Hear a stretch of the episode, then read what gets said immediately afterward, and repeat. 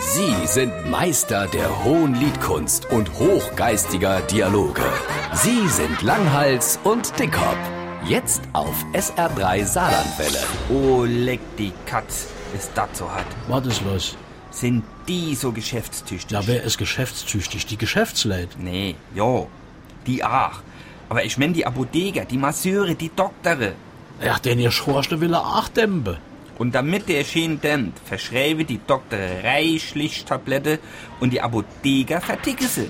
Ob du sie brauchst oder nicht. Da hast du mal recht. In der Grundschule machen sie doch Programme gegen Drogensucht und Lehrer unser Kinder Nein zu sagen, wenn er ihnen etwas anbietet. Und wenn sie in Pension sind, sollen dieselbe Kinder Ja und Amen sagen, zu allem, was der Doktor nicht verschreibt. So sieht's aus. Unser Senioren ernähren Heerschare von Pharmazeuten und wissen oft gar nicht mehr, was sie da holle und vor wat und wo gehe. Zuletzt war ich beim Onkel Willi und der Tante Inge zum Frühstück eingeladen. Alter, hat der eine Tablettengalerie moins auf dem Tisch lei. Zwölf Sorte vorweg. Vielleicht sollte er mal den Doktor wechseln und das ganze Zeug mal überprüfen lassen.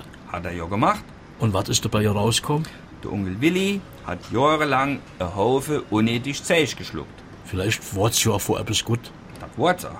Der hat nämlich so viel Tablette geholt, dass der jetzt von Krankheiten geheilt ist, die er gar nicht hat.